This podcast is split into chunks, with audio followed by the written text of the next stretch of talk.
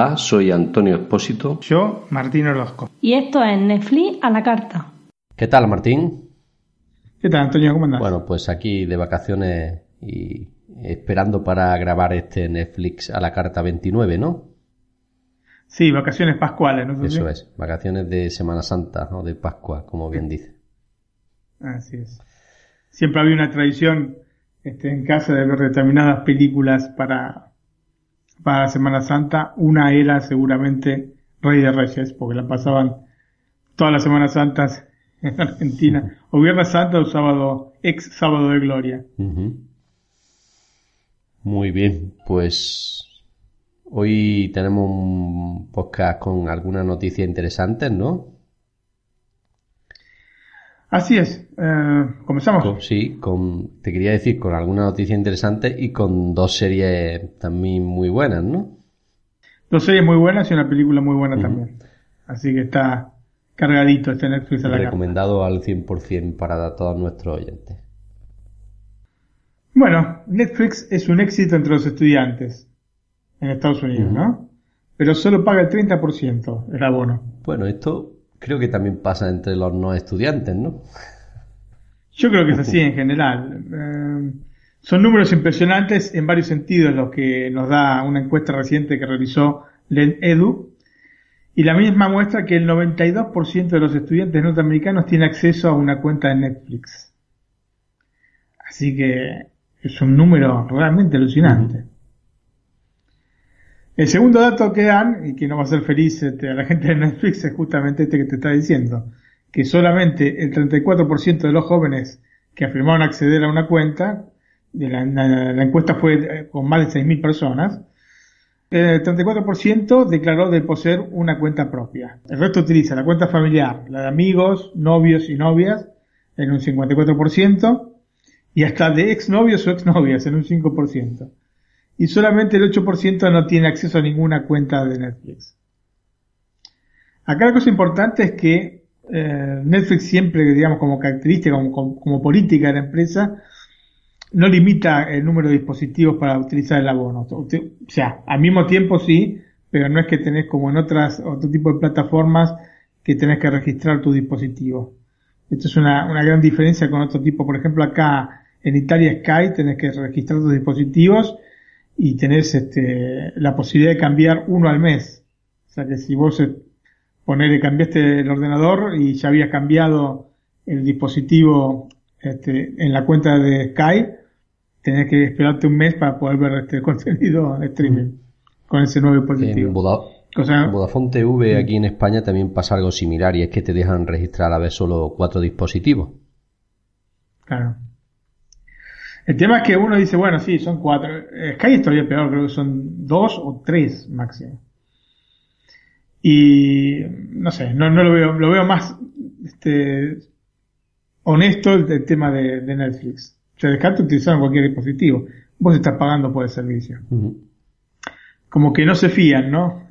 Cuando te ponen esta limitación de dispositivos, pues no se fían de que utilices con este, sabiduría tu, tu cuenta. Pero bueno, a pesar de estos, de estos datos, Netflix va a seguir sosteniendo esa política de dispositivos libres, digamos, ya que de eliminarla perjudicaría un poco la imagen del servicio, ¿no? Porque justamente esto es uno de los puntos de fuerza que tiene Netflix. Evidentemente, como dice, que yo creo que una de las cosas más importantes y que le da más éxito es esa, ¿no, Martín? Sí, aparte de todo, Antonio, el hecho de que eh, supuestamente pudieran limitar la cantidad de, dispositivos, no implicaría que la gente que no tiene acceso eh, gratuitamente ahora vaya a sacar un abono. Si no, seguramente se quedarán así como están, sin hacer nada nuevo. Así que, ¿para qué van a perjudicar la imagen de, la empresa o una cosa que después no le va a reportar ningún tipo de beneficio? Totalmente de acuerdo. Ya vemos otras, otras compañías similares como HBO, que tiene otra política diferente y que para mí es un punto negativo en, ellos, ¿no? Pero bueno, sus motivos tendrán cada uno de hacerlo de una forma y de otra, ¿no? Sí, sí, ya, ya. Pero desde el punto de vista del usuario, lógicamente la opción de Netflix es la mejor. Bueno, Martín, pues yo te voy a dar otra noticia interesante a los que le gusten, para los que le gusten los juegos, y es que eh, Final Fantasy XIV llegará a Netflix, ¿no? Los directivos de Square Enix anunciaron que la serie dedicada a Final Fantasy XIV estará disponible en Netflix para el próximo otoño. El nombre será Daddy of Life, que mostrará la relación entre el padre e hijo durante las sesiones de juego de Final Fantasy XIV. Como vemos, Netflix se está moviendo en muchas direcciones buscando proponer a los abonados contenidos originales y de calidad. También otro videojuego que se rumorea que podría llegar a la plataforma de streaming en formato de serie es Assassin's Creed. A los dos, a los dos me parece que eres aficionado, ¿no, Martín? Eh, Final Fantasy mi hija, pero especialmente Final Fantasy XV, no el 14. Y bueno, Assassin's Creed sí, sí, lo, hemos jugado, tenemos varios juegos de, de la saga. Y la verdad que pinta interesante. La película que sacaron hace poco, o sea, salió hace poco, digamos a finales de, del año pasado, está bien, pero no sé. Habrá que ver, ¿no? La serie, ¿no? Habrá que ver la serie. Pienso que se puede dar este para un buen formato en serie, este personaje. Habría que ver este, bueno, este personaje, es una serie de personajes, ¿no? Pero habrá que ver si realmente se puede este, generar algo positivo. Yo tengo fe, ¿eh? Porque Netflix trabaja seriamente con todo este tipo de cosas. Sí, cuando se propone algo que tenga éxito, lo suele tener, ¿no? Así es, así es. Bueno, de hecho, las, todas las series de Marvel eh, originales de Netflix, exceptuando, como ya dijimos alguna vez, Iron Fist, está muy bien, así que no veo por qué no podrían llevar a la pantalla de Netflix Assassin's Creed de manera más que digna. Muy bien, ¿y de Amazon tenemos alguna noticia, Martín? Hace algunos capítulos de NAC hablamos sobre las inversiones que Netflix estaba planificando para Europa. Y hoy le toca el turno a Amazon, que decidió aumentar su apuesta para competir a la altura de Netflix. Lógicamente, Amazon tiene un servicio que es bastante nuevo a nivel global y han aumentado la cantidad de dinero que, van a poner para sus series para este 2017 y la apuesta es por 4.500 millones de dólares, nada más y nada menos. Que es claramente superior a la inversión que hicieron por otro lado el año pasado, que invirtieron 2.700 millones de dólares para realizar series. Y esto es realmente importante porque la misma HBO, que es un coloso de las series desde hace tantísimos años, décadas, invirtió 2.000 millones. O sea que ya eh, de, partida invirtió 700 millones de dólares más el año pasado que HBO. No tengo los datos de HBO para este año, pero seguramente habrá habido un incremento porque todas estas cosas tienden a incrementarse. Aparte, HBO, sabemos, ha llegado a otros mercados, entre ellos el español, ¿no? Como este, plataforma por streaming. Netflix, por su parte, invirtió el año pasado 4.900 millones y este año 6.000 millones. O sea que están realmente poniéndole mucha leña al fuego, ¿no es cierto? Sí, vamos, tiene toda la pinta de Amazon en pocos años ponerse a la altura, si sigue con estas inversiones, claro, a la altura de la competencia. Pues 4.500 millones ya es como para tener en cuenta. Lo que hemos hablado en otros capítulos, ¿no? Que el año que viene ya debe de estar disponible casi al 99% para el mercado español, ¿no? Yo creo que este primer año lo que han hecho es salir rápidamente, digamos, a ruedo, con un catálogo bastante limitado, porque tenemos que admitir que el catálogo de Amazon, si bien está creciendo, pero continúa a ser limitado, por lo menos en cuanto en lo que respecta a las eh, películas. Y en las series tampoco es que tiene, tiene muchas series propias, pero no tiene una enorme cantidad de series. Entonces tiene un catálogo limitado. Por esto mismo es que eh, hicieron un abono anual que incluye el Amazon Prime para otras cosas, ¿sabes? los envíos gratuitos y veloces este, por cualquier cosa que compres en el negocio de Amazon a solo 19.90 cuando está alrededor de los 80 o 90 dólares en Estados Unidos. O sea que esto no es que nos lo están regalando, sino que lógicamente hicieron una evaluación del catálogo que tenían, lo que podían dar y llegaron a la conclusión de que era mejor hacerlo con este precio por este año. Yo creo que el año que viene ya van a tener un catálogo mucho más completo y ya nos harán pagar de más, pero si el catálogo es más completo, vamos a pagar contentos. Yo por lo menos no tengo problema en pagar más si tiene un catálogo mejor, Amazon Prime. Pero, lógicamente, se están acomodando recién ahora, hace muy poquito que están, digamos, globalmente, y Netflix ya hace bastante tiempo más, ¿no? Bueno, pues, eh, como vemos, las compañías de streaming de vídeo empiezan a ponerse las pilas en el viejo continente. Así es. Para nosotros, mucho mejor. Bueno, pues. Por supuesto. Tinde, trae otra noticia interesante en Netflix: es que Clark Foy eh, hará de Reina Isabel solo una temporada más. Ya sabes que The Crown es una de las mejores y más exitosas series originales que Netflix ha producido en 2016. Si no recuerdo mal, ya nos la recomendaste en otro podcast, ¿verdad? Eh, hice el comentario, pero lo tengo para los próximos podcasts este, hacer el, resumen de la serie. Eso es. Y como digo, pues hay novedades al respecto del futuro de la serie sobre la familia real británica en Netflix. Claire Foy, la protagonista, declaró que dejará The Crown al finalizar la segunda temporada. Sabemos que la serie abarca aproximadamente 10 años por temporada y es lógico que se empleen nuevos actores para seguir la historia, ¿no? Evitando utilizar pesadas cargas de maquillaje, ¿no? Respecto a su sustituto, Carl Floyd bromeó sobre el asunto, restándole importancia, pero afirmando que va a extrañar la serie. Claro, cierto es que nosotros y a ella, porque lo hizo de manera espléndida en la primera temporada, ¿no, Martín? Sí, sí, seguramente la vamos a extrañar y esperemos que quien la reemplace dentro de dos años, porque este año, repetimos, esta segunda temporada que va a salir este año va a contar con ella. Esperemos que la persona que la reemplace, la actriz que la reemplace, esté a la altura, porque realmente estuvo muy bien, muy bien. Bueno, Martín, pues te dejo con tu serie. Bueno, y pasamos a la serie de la semana, mi serie de la semana, después vendrá la tuya, y es una serie que salió hace poquitos días, se llama Por 13 razones. Y esta miniserie original de Netflix está basada en el libro homónimo escrita en el 2007 por Jay Asher. Y este libro obtuvo diversos reconocimientos internacionales. De hecho, la novela, eh, si bien está orientada hacia un público juvenil, de hecho la prosa, pues estuve leyendo, leí más o menos la mitad del libro, no pude terminarlo a tiempo como para el programa, pero bueno, leí gran parte, pero se desprende de lo que leí una prosa que si bien es muy fluida, utiliza un lenguaje que se adapta más a un público de, edad de este adolescente o juvenil que a uno mayor. Y lo importante es que trata tópicos de gran relevancia social. Eso me pareció una cosa, una nota interesante del libro.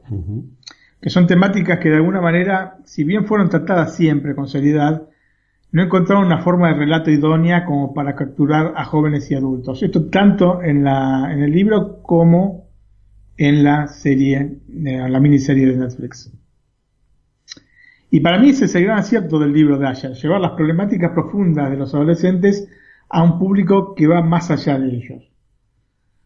¿No es cierto? Eh, yo entiendo las distintas sagas de Harry Potter y otros este, libros para adolescentes como libros directamente orientados hacia un público adolescente y este, digamos, es un poco, va un poco más allá, ¿no es cierto? Un poco más a, a capturar por la relevancia de los temas a gente de mayor edad. Y me parece muy loable esto. Y conocemos la vida de un adolescente, y lo sabemos porque todos hemos pasado por esta etapa, ¿no es cierto? Es difícil. Tal vez más de lo que recordamos. Hannah Baker es una joven estudiante del penúltimo año de la escuela superior, digamos para, norteamericana, ¿no? en Estados Unidos digamos que para unar conceptos diríamos que la previa a la universidad, este tipo de escuela. por ejemplo, acá es la escuela superior eh, o en algún otro lugar sea la escuela secundaria, me imagino, mm, eh. dependiendo del lugar. Aquí en mi época era bachiller. Ahora es secundaria, como bien dice. En Argentina también, cuando yo iba a la escuela era secundaria. Pero bueno, eh, yo creo que ahora está dividida en tres ciclos, así que no sé exactamente cómo. Acá en Italia, por ejemplo, son tres ciclos. Pero bueno, entendemos lo que es la previa a la, a la universidad, ¿no? Y lamentablemente Hannah Baker toma una trágica y drástica decisión y es la de suicidarse, optando por poner fin a su joven existencia de tan solo 17 años. Pero ¿qué es lo que motivó a Hannah para tomar esta terrible decisión? ¿Qué hechos afectaron de tal manera a esta frágil joven como para llegar a este extremo, ¿no es cierto? Son un poco las preguntas que nos hacemos siempre sobre quién toma este tipo de determinación y que generalmente no tienen respuesta. Pero en el caso de Ana sí la van a tener. En siete cassettes de audio encerrará los 13 motivos por los cuales decidió no continuar adelante. 13 lados de estas cintas, 13 respuestas, a veces con nombres, a veces con hechos, que finalmente terminaron aniquilando sus sueños. Y estos cassettes están acompañados por un mapa que va a ayudar a quien lo escucha a recorrer los sitios del dolor del adolescente y a comprender un poco más el porqué. ¿No es cierto? La idea es que lo escuchen en orden quienes aparecen en las cintas y luego de hacerlo lo pasen al siguiente formando una especie de, cadena brutal, dolorosa, en muchos casos negacionista por parte de quien tiene que oír los audios que grabó Ana, ¿no? De alguna manera, el que lo escucha dice, pero ¿por qué yo estoy acá? ¿Por qué estoy acá? Y después se sabe por qué están, cada uno de ellos. Y lo único que tiene son dos reglas, estas dos reglas que establece Hannah. Escuchar las cintas y después pasarse al siguiente. Tienen que ir en un orden determinado. Si no se hace, los audios serán públicos. O sea, cuando digo un orden determinado es que eh, el primero escucha su, digamos, este, grabación, la, grabación dedicada a él, y después lo tiene que pasar al siguiente que figura en la cinta, el lado 2, digamos, ¿no es cierto? O el lado B del primer cassette. Y si no hacen, si no lo escuchan o si no lo pasan, los audios se arregló con una persona que se hagan públicos. Y vos te preguntarás, yo me pregunté de momento, ¿por qué cassette? ¿No es cierto? ¿Por qué no un MP3? Estamos en el año 2017. Como hacemos nosotros, ¿no? Exacto. y justamente la chica lo pensó bien porque de, alguna manera, eh, involucrando el cassette genera que la persona que quiera oír el audio tenga que hacer un esfuerzo para encontrar un dispositivo que pueda reproducir el cassette, pero que a la vez lógicamente no sea cómodo. O sea, tiene que esforzarse para poder escuchar la verdad de Ana. Clay Jensen forma parte de la lista.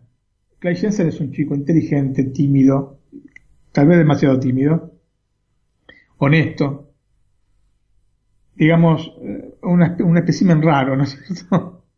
Busca siempre hacer lo correcto aunque sea el camino más duro para seguir. Y esto realmente es muy raro.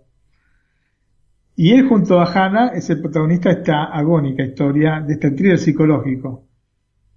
En la puerta de su casa se va a encontrar una caja que va dirigida a él. El contenido, como se puede deducir, son mapas y los siete cassettes con 13 lados grabados y 13 números escritos. Él es uno de los motivos, pero ¿por qué? ¿Por qué un chico con estas características, ¿no es cierto?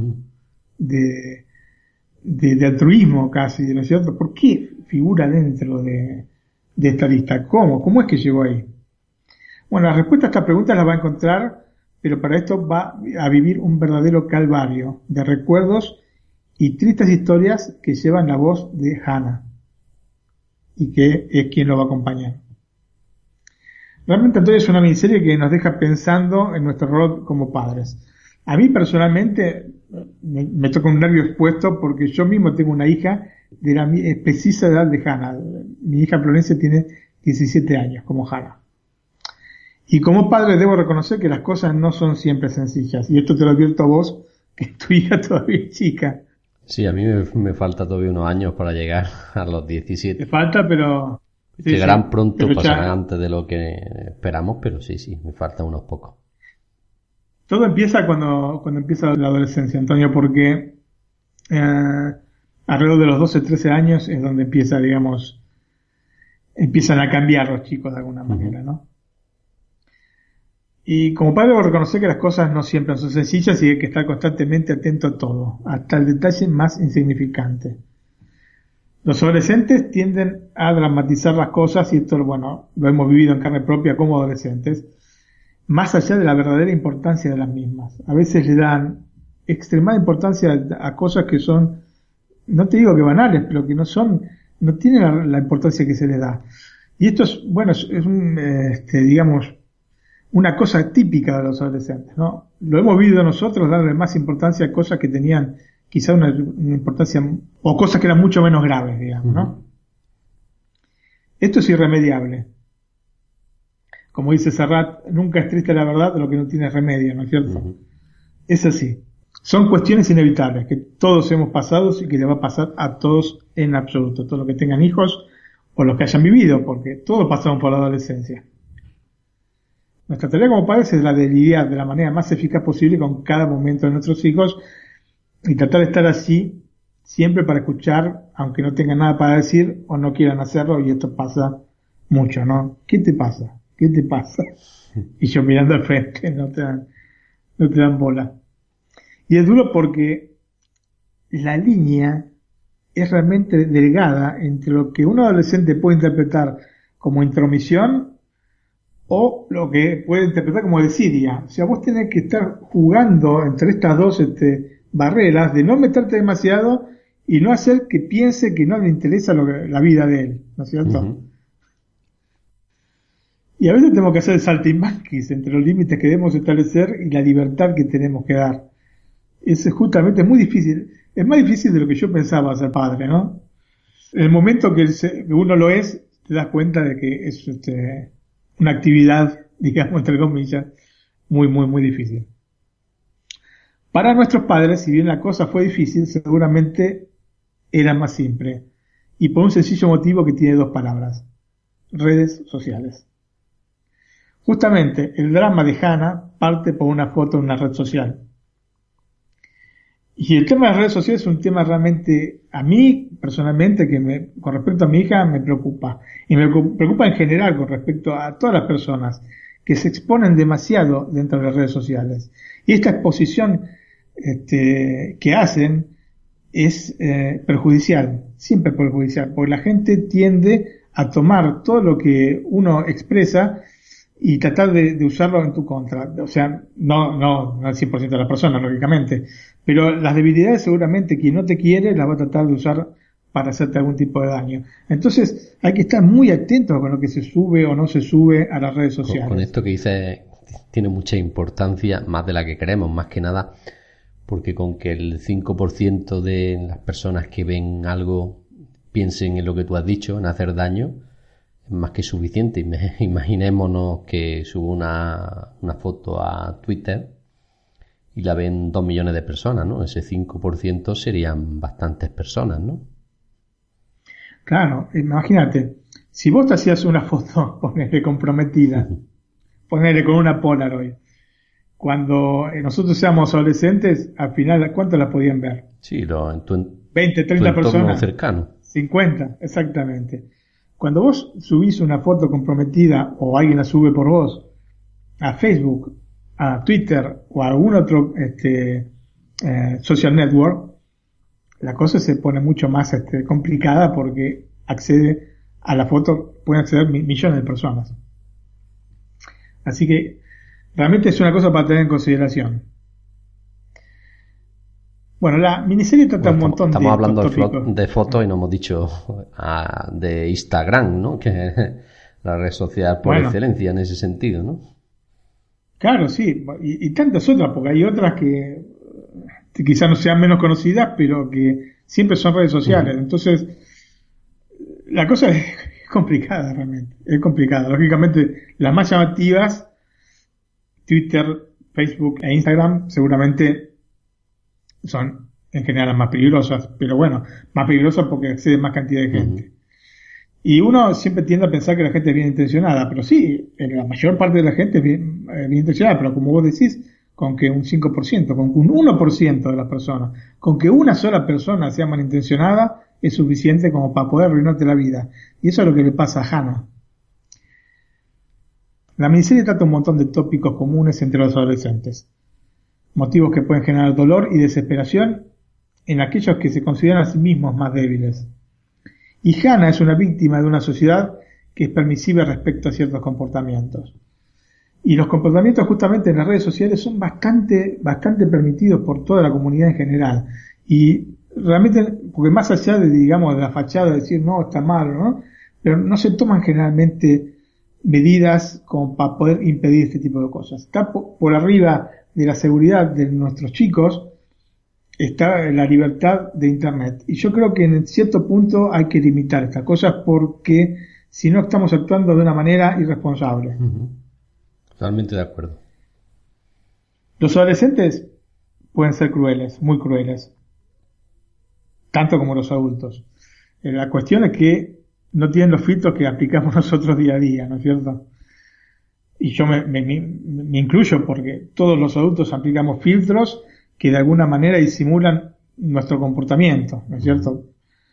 Saquemos el tema de, los extremos, pero es así la cosa. Uno generalmente no está diciéndole a la gente, yo pienso que eso es un tarado, que porque haces esto o esto, ¿no es cierto? Se disimulan esas cosas. Y bueno, estos son los filtros que justamente los adolescentes no tienen. Y al no tener estos filtros, los adolescentes que sufren el maltrato de otros adolescentes lo sufren mucho más, porque las cosas se las dicen así nomás en la cara. Y esto nos pinta una sociedad que es realmente patética, de la cual formamos parte y que, por 13 razones, la miniserie describe de manera perfecta. Tal vez, digamos, solamente se centran en las partes malas, porque es bueno también aclarar que no es que toda la gente es realmente una porquería, ¿no es cierto? Eh, mucho, pero también hemos conocido de esta forma y tenemos bastante amistad, ¿no, Martín? Sí, exactamente. Así que, pero bueno, eh, digamos que la serie no hace solo hincapié en las redes sociales, ¿no? Es un montón de tópicos de los adolescentes. Y lo que noté fue un detalle que sinceramente le pone el moño a esta gran obra. Y es que los colores de las escenas orientadas en el presente están muy poco saturados respecto a los flashbacks que son muchas de las veces absolutamente coloridos las cosas que están en el presente, con, Hannah muerta, eh, que se había suicidado, están estos tonos eh, poco saturados, opacos, con tonalidades azul violáceas. Respecto a los flashbacks, que justamente es la relación que va formando Hannah con los distintos personajes, Clay y otros personajes que conforman este, su entorno, que, bueno, lógicamente como flashbacks, están tomados pero muy coloridos. Y hay un contraste, ¿no es cierto? Hannah viva este, mucho color en pantalla. Hannah muerta, tonalidades azul violáceas. Y no solo eligieron en la, vestimenta de, las, de los actores y en los decorados este tipo de tonalidades, sino que aparentemente aplicaron algún tipo de filtro. Y como sabemos, las tonalidades azul violáceas se relacionan con el sufrimiento, la muerte, la tristeza, la penitencia, y esto según algunos estudios de comportamiento relacionados a los colores. O sea que no han dado puntadas sin hilo para la, para la serie. han pensado en todo, ¿no? Exactamente.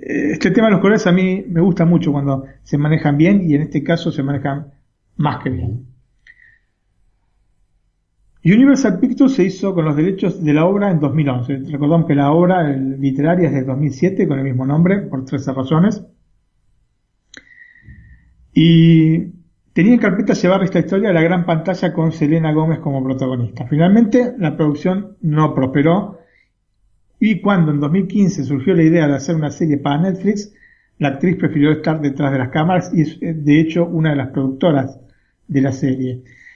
Y me pareció un acierto que los protagonistas no fuesen conocidos. Poniendo una persona, un actor eh, conocido muy famoso, te saca un poco de la historia. Entonces me pareció un acierto poner este actores que no fuesen conocidos. Y hablando de, este cast de actores, este, me pareció realmente muy sólido y homogéneo. Si bien hay algún que otro personaje recitado en el límite de la sobreactuación, pero esto es normal en actores de esta edad, ¿no? Jóvenes. Estamos hablando de actores entre 17 y 20 años, más o menos. Pero para mí, para ser un elenco tan joven y tan extendido, porque hay muchos actores realmente interpretando papeles importantes y tratando temas tan serios, me pareció un casting óptimo el que se realizó para esta miniserie.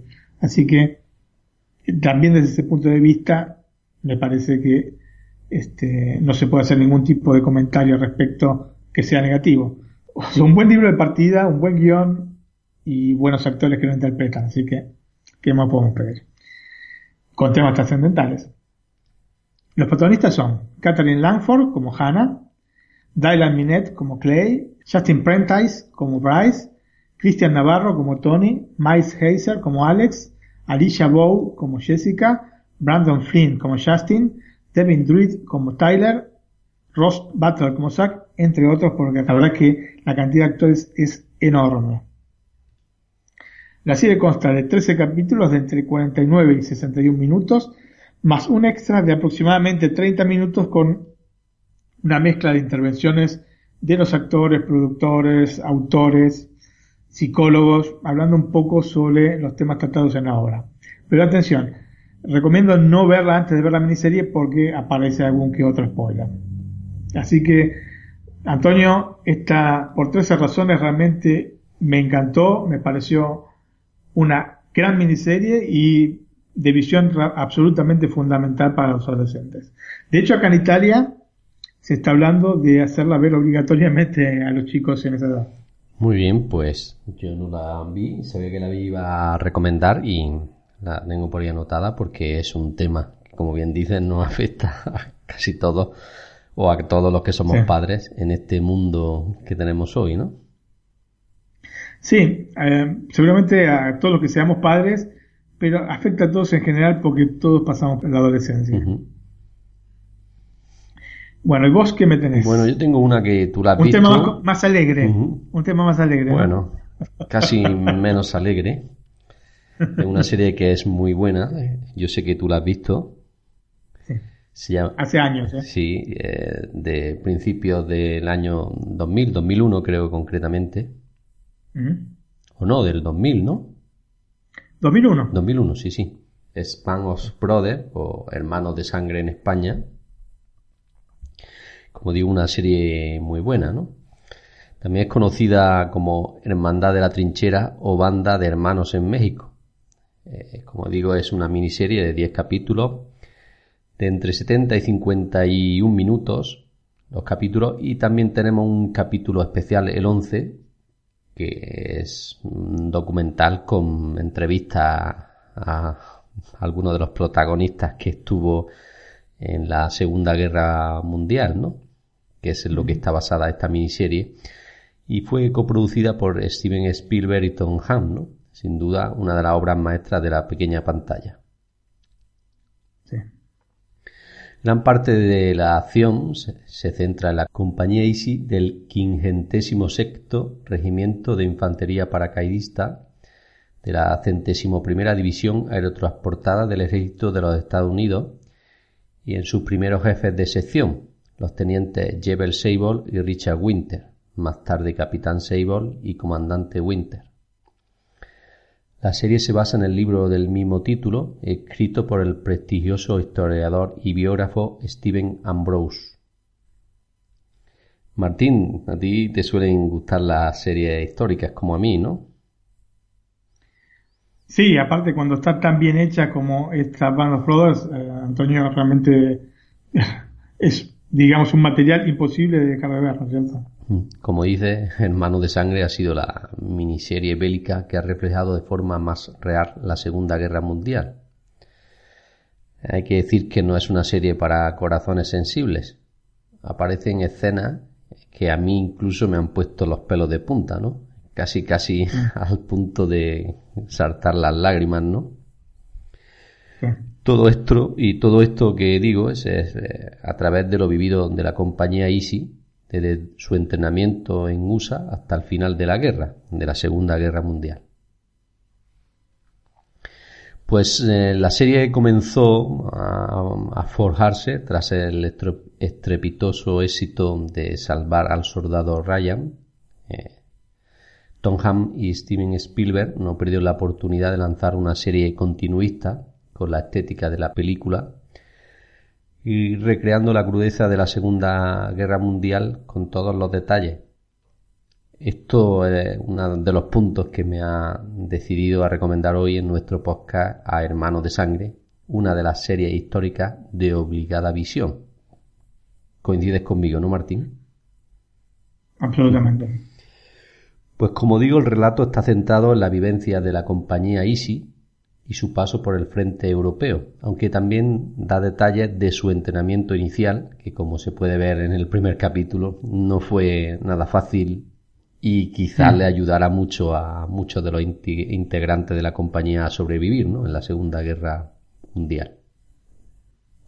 Sí, me hizo recordar, em, ¿te acuerdas que hace un par de Netflix acá hablamos de la película Full Metal Jacket? sí que empieza justamente con el entrenamiento inicial de los soldados. Esta vez, esa vez para la guerra de Vietnam. Pero bueno, este, estamos ahí, ¿no? Sí, sí, eh, es muy similar. Y eh, coincidimos en eso, que un entrenamiento de este tipo pues eh, está entre la diferencia la de la vida y la muerte en una guerra tan cruel como esta, ¿no?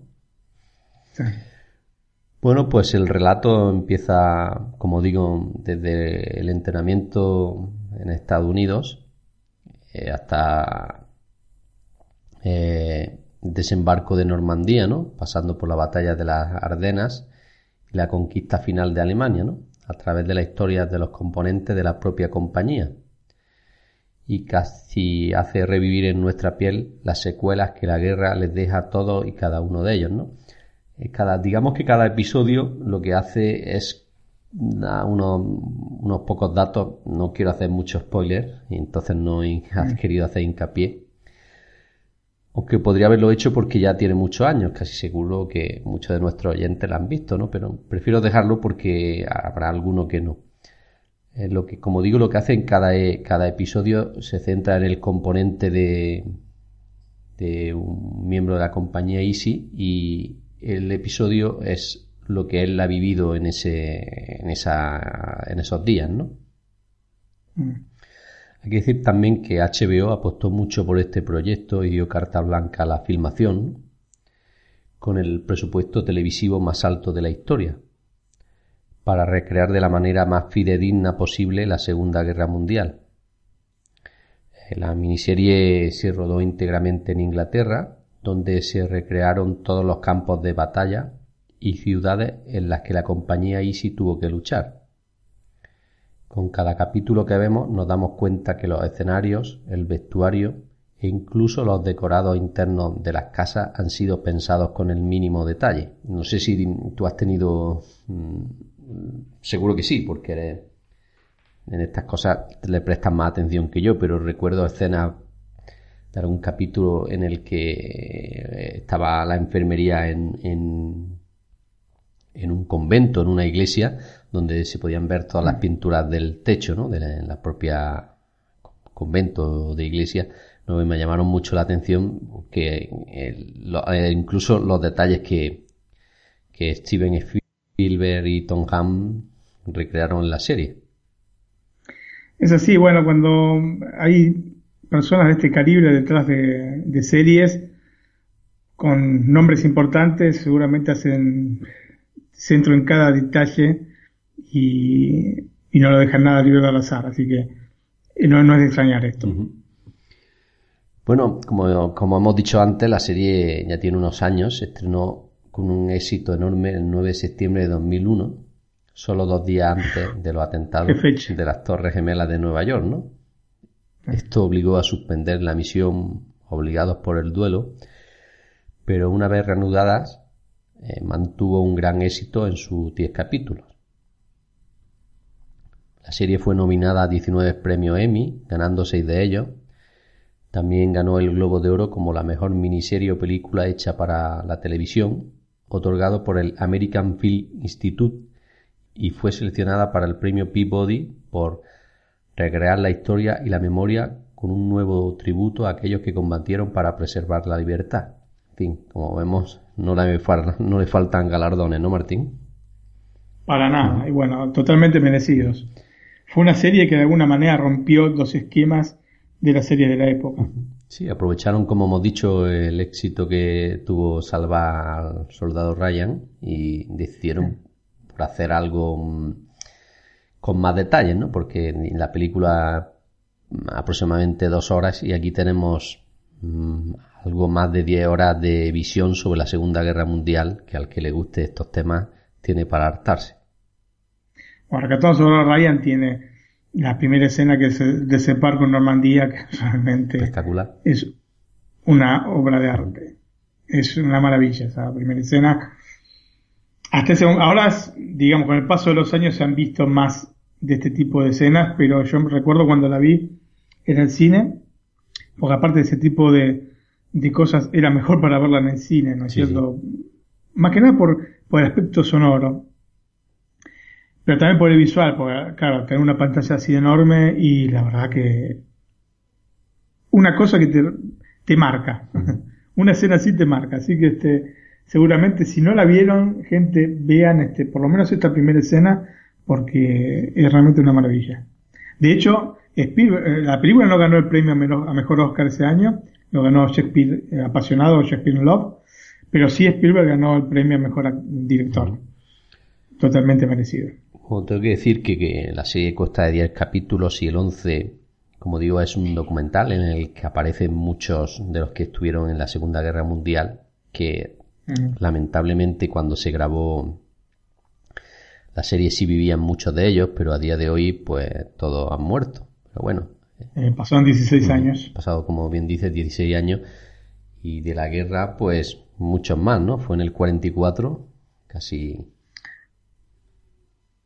Claro, la guerra fue del 39 al 45, así que suponiendo que tenían 25 años, era gente de, la década del 20, inclusive de década, fin de, década- de la década del 10, así que estarían siempre cerca de los 100 por años. encima de los 80 todos, cuando Oh, absolutamente. Bueno, en los actores los voy a resumir un poquito a los más explícitos, porque aquí tenemos como para estar 15 minutos eh, nombrando actores, ¿no? Voy a decir los más explícitos o los más importantes desde mi punto de vista, ¿no? Sí. Pues está Demian Lewis como el mayor Richard Winter, David Schwimmer como el capitán eh, Jebel Sable, Que lo conoceremos por Friends, ¿no? Ross. Frenzy, Matthew Lynch como el sargento primero Floyd Tap- Talbot, Ron Livington como el capitán Lewis Nixon, Tony Walber como el alférez Calwood Lepton, Peter John Blood como el sargento Darrell Sheffield Power, Stop Grind como el sargento Donald Malaki, Nicholas Aaron como el soldado Robert Popeye Wing. Lo de Popeye, ¿por qué, Martín? Por el personaje de, de los dibujos animados, y sabemos que Popeye es porque era tuerto el personaje. Aunque algunas veces abre el ojo y se le ve el ojo, pero en realidad la historia es así, ¿no? Philip Parantini como el soldado Wayne Skinny Six. En fin, y podemos seguir así con otros 15 o 20 más, pero bueno, nos resumimos Sí, sí, en es estos que son los más una importantes. sí. Muchos actores. Hay una cosa curiosa, que, como bien dijiste, Tom Hanks es eh, uno de los productores de la serie. Después de haber hecho Rescatando a Soldado Ryan, o Salvando a Soldado Ryan. Em, y a la vez Tom Hanks también hizo otra, o produjo otra miniserie para HBO que se llamó De la Tierra a la Luna, antes de esta.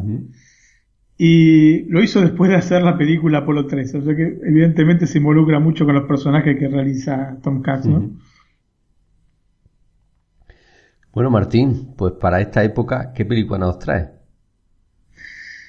Bueno, traigo una película que se llama Más extraño que la ficción.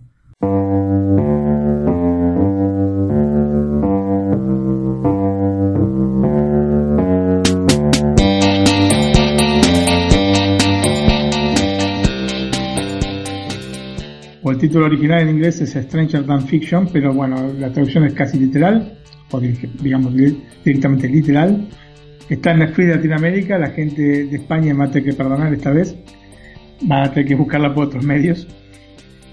Harold Crick es un inspector del fisco norteamericano. Su vida transcurre sin un propósito.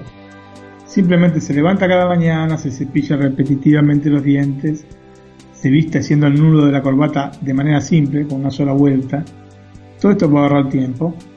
Se coloca su reloj no un Apple Watch, pero un reloj medio digital, medio este, analógico, que es una pieza fundamental en la trama de la película, toma una manzana verde y sale para el trabajo. En el camino cuenta los pasos hasta llegar a la parada del autobús, mientras come su manzana, y siempre llega con el tiempo preciso para no perderlo, ¿no? El autobús. Ya en el trabajo sigue en continuación los mismos repetitivos pasos cada día. Siempre la misma rutina, nunca una variante, los mismos compañeros de trabajo, las mismas preguntas. Su cubículo de trabajo es anónimo, como la mayor parte de los empleos públicos. En definitiva, todos los días hace lo mismo Harold Crick. Lleva una vida absolutamente aburrida, anodina, sin ningún tipo de, de incentivo. No pareciera que no le importa nada, ¿no es cierto? Tiene una cara absolutamente de nada, de hecho. Pero algo va a cambiar para Harold. Comienza a escuchar una voz que va relatando minuciosamente su vida. O sea, relata. Y bueno, ahora Harold relata aparte en tercera persona, ¿no? Ahora se levanta, se está cepillando los dientes 38 veces del lado izquierdo, 38 veces del lado derecho, 38 veces de arriba para abajo. Esta voz este, recalca cada sistemático movimiento que realiza Harold la manera que se relaciona con la gente, los, este, diálogos que puede este, percibir con cada persona o realizar con cada persona, o sea, todo lo relata. En un control que realiza en un negocio de dulces va a conocer a Ana Pascal, la propietaria que es una carismática joven que ama cocinar galletas y tortas y que no pagó deliberadamente el total de sus impuestos, pagó efectivamente el 78% de sus impuestos, y esto lo hizo por estar en desacuerdo con la distribución que el Estado hace con ellos. Realmente le dice, yo estoy de acuerdo con los impuestos que sirven para pagar este, este, la reparación de las calles, para pagar la escuela de los chicos, pero no estoy de acuerdo con la parte de los impuestos que van dirigidas a ayudar a las empresas este, a generar este, esta burocracia que, reina en, los, este, en todos los gobiernos del mundo, ¿no es cierto? En todos los estados del mundo y Harold se va a enamorar inmediatamente de Ana. Pero, fiel a su estilo parco y al trabajo que realiza, no olvidemos que es un este, inspector del fisco, va a encontrar serias dificultades para relacionarse con ella. Y es en, en ese momento cuando la voz que escucha y que relata su vida va a decir una frase que va a cambiar radicalmente la vida de Harold. Y la voz dice, si hubiese sabido que iba a morir, el tipo se desespera, ¿no? Va a visitar a una, psicóloga que le dice que sufre de esquizofrenia, lógico, se está asociando voces. Y, pero él insiste, entonces le, dice, bueno, al máximo puede ir a ver a un experto en literatura. Y es lo que hace. Termina visitando al profesor Hilbert, que es un docente y experto en literatura, que lo va a guiar para descubrir si su historia es parte de una comedia o parte de una tragedia.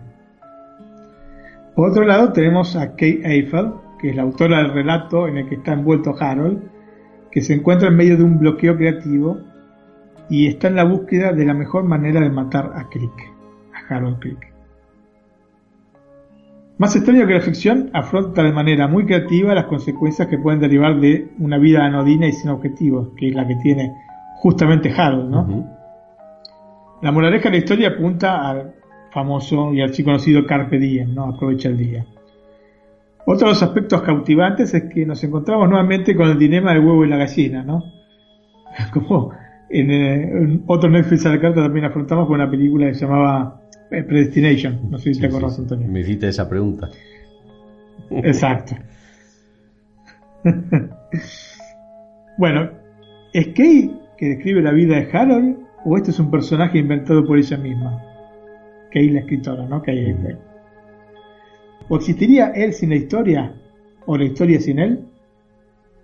Van encadenadas de alguna manera las dos cosas.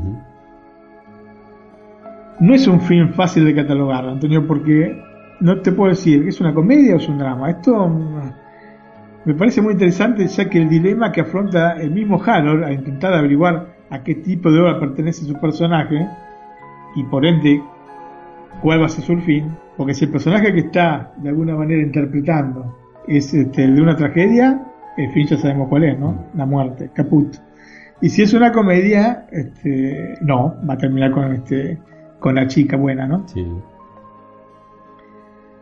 Y hasta el final nos va a quedar la duda, que eventualmente va a ser resuelta.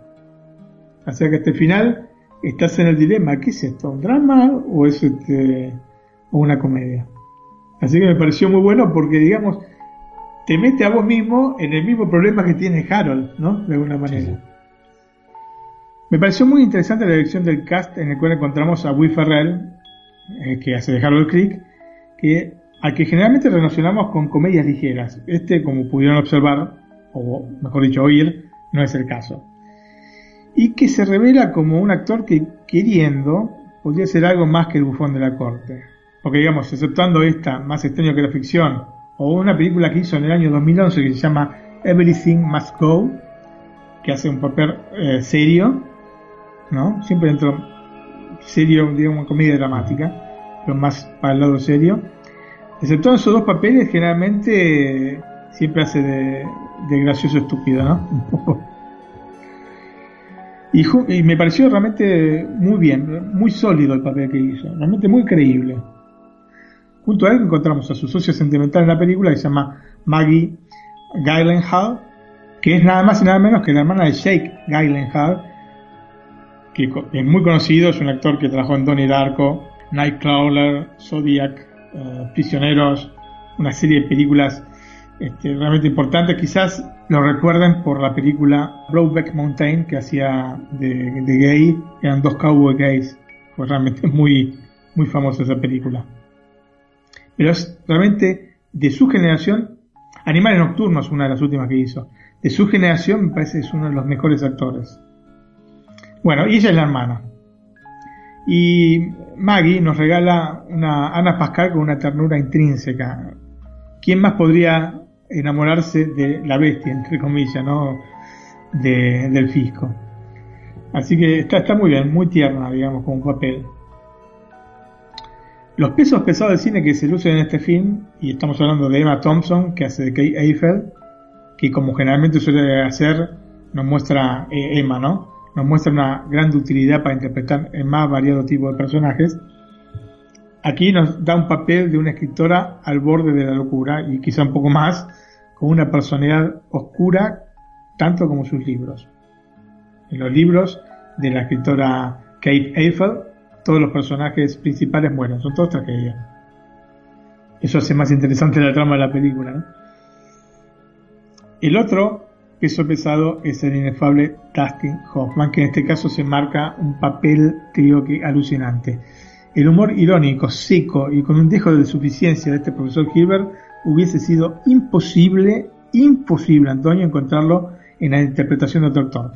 Dustin Hoffman es Hilbert, es el profesor Hilbert, no me queda en duda. Y ninguno como él se compenetra tanto con un personaje. Uno de los grandes de todos los tiempos y acá se deja ver en esta película. Dustin Hoffman es uno de esos actores eh, metódicos que realmente se meten en cualquier papel que hagan, cualquier papel que veas de Dustin Hoffman va a ser el personaje. No vas a no vas a ver a Dustin Hoffman haciendo de, vas a ver al personaje que está haciendo. Y eso es realmente una cosa que es muy difícil de ver. Nosotros tenemos dentro de los pesos pesados de esa generación tenemos a Al Pacino, para mí, ¿no es cierto? Sí, sí. Al Pacino, Robert De Niro y Dustin Hoffman. Pero me parece que lo que me ha hecho ver Dustin Hoffman en los últimos años es, pero muy, muy, muy superior a la, a la de los otros dos. Robert De Niro hace demasiadas películas. Tendría que parar un poco y centrarse en las mejores. Porque hace un, un número enorme de películas. Es un gran actor, pero está muy, digamos, atomizado. Y Al Pacino al revés, hace muy pocas películas y tampoco las está eligiendo demasiado bien. En cambio, Dustin Hoffman hace las películas justas y trabaja cada vez mejor. Realmente es un actor alucinante.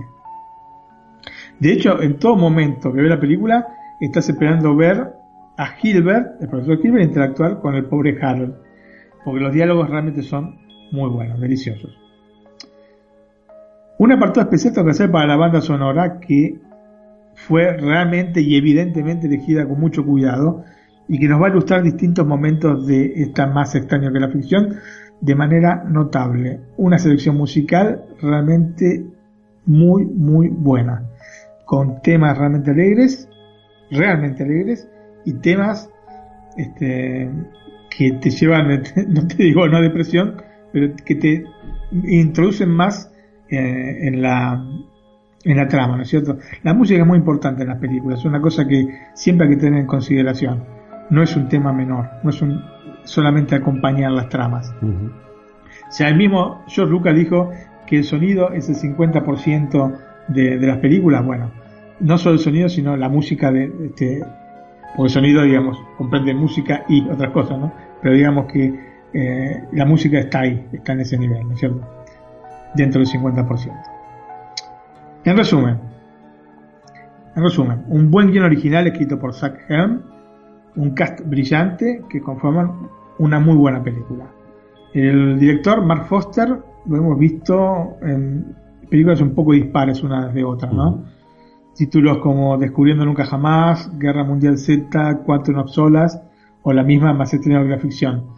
Y la verdad que con este tipo tan variado de películas no me permite de alguna manera catalogarlo si es tan mis entre mis preferidos o me parece un director del montón.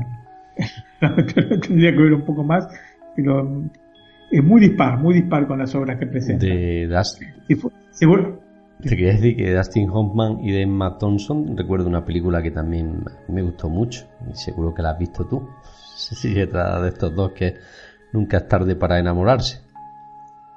Sí, sí, sí, muy, muy linda película, muy linda película, sí, sí, sí, sí. Una de esas películas chiquititas, pero este, entrañable.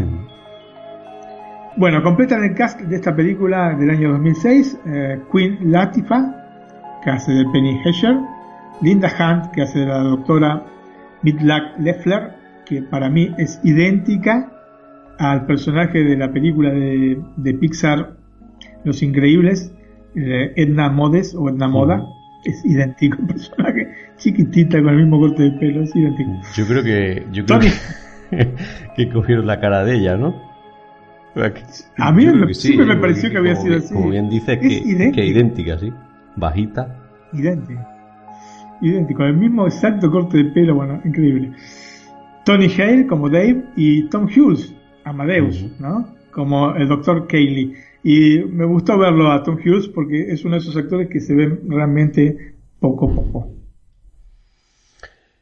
Muy bien, Martín, pues mm, vamos terminando el podcast y nos queda, entre otras cosas, la escena de la, de la semana, ¿no? Sí, Antonio, para esta semana elegimos una película que no está, por lo menos eh, en Netflix España ni en Netflix Latinoamérica. No sé si en algún tipo de servicio de streaming este, que no sea Netflix, HBO o Amazon estará, sea en América o acá en Europa, pero bueno, es una película que se llama La vida de Brian. Y tiene que ver algo con la fecha en la que... y que tiene que ver con la fecha en la que estamos, ¿no? Es una parodia respetuosa, hecha por este grupo que, mencioné justamente la semana pasada, los Monty Python. Es una parodia, una parodia respetuosa de la vida de Jesucristo. Brian, de hecho, vive su vida de manera paralela a la de Jesucristo y termina a su lado en la cruz, sin tener culpa de nada, como Jesucristo, quien al verlo asombrado la anima con una canción que se llama Mira siempre el lado bueno de la vida y vamos a oír esta escena, Antonio. Venga, vamos a escucharla.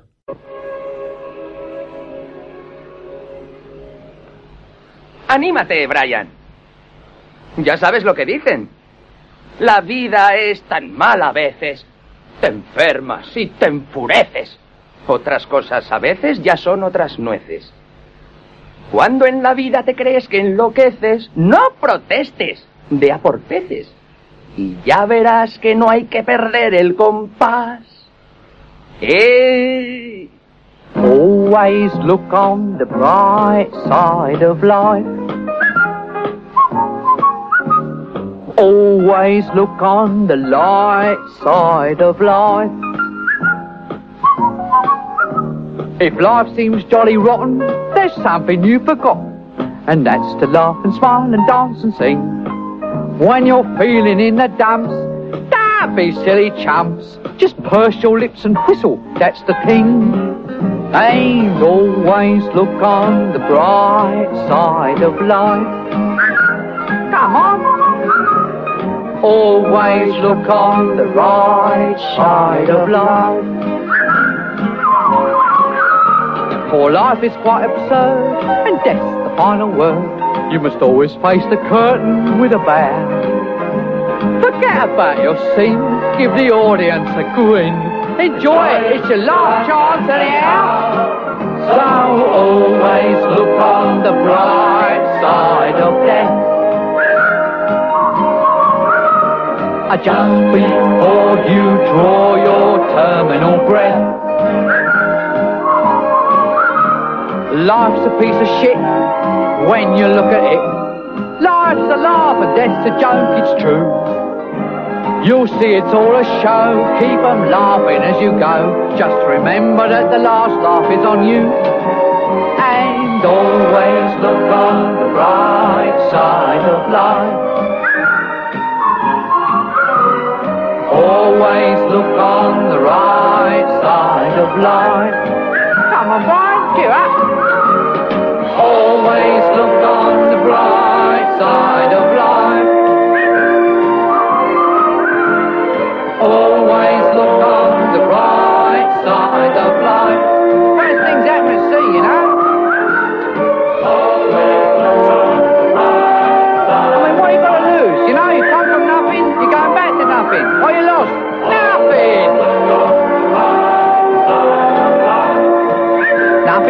from nothing, you know what I say? Cheer up, you old bugger. Come on, give us a grin. There you are. See? The end of the film. Incidentally, this record's available in the foyer. Someone's got to live as well, you know. Who do you think pays for this rubbish? They never make the money back, you know. I told him. I said to Bernie, I said, they'll never make their money back. Una canción que creo que casi todos hemos escuchado, ¿no? Muy pegadiza, ¿no? Sí, exactamente. Y me parece bueno porque estuve leyendo, porque yo, bueno, o sea que veo la película con subtítulos. Y bueno, en el doblaje no sé por qué no pusieron, este, no la, no la doblaron directamente la canción o no pusieron los subtítulos en, el- en la misma película. Así que les voy a decir lo que dice la, la canción, que bueno, recuerden que lo está diciendo Jesucristo al pobre Brian que está también siendo crucificado al lado de él. Dice, mira siempre el lado bueno de la vida. Si la vida te parece alegremente podrida, es que hay algo que has olvidado. Y es sonreír y reír y bailar y cantar. Cuando te veas de capa caída, no seas un bobaricón. Frunce los labios y silba. Es el truco. Mira siempre el lado luminoso de la vida. Porque la vida es bastante absurda y la muerte es la última palabra.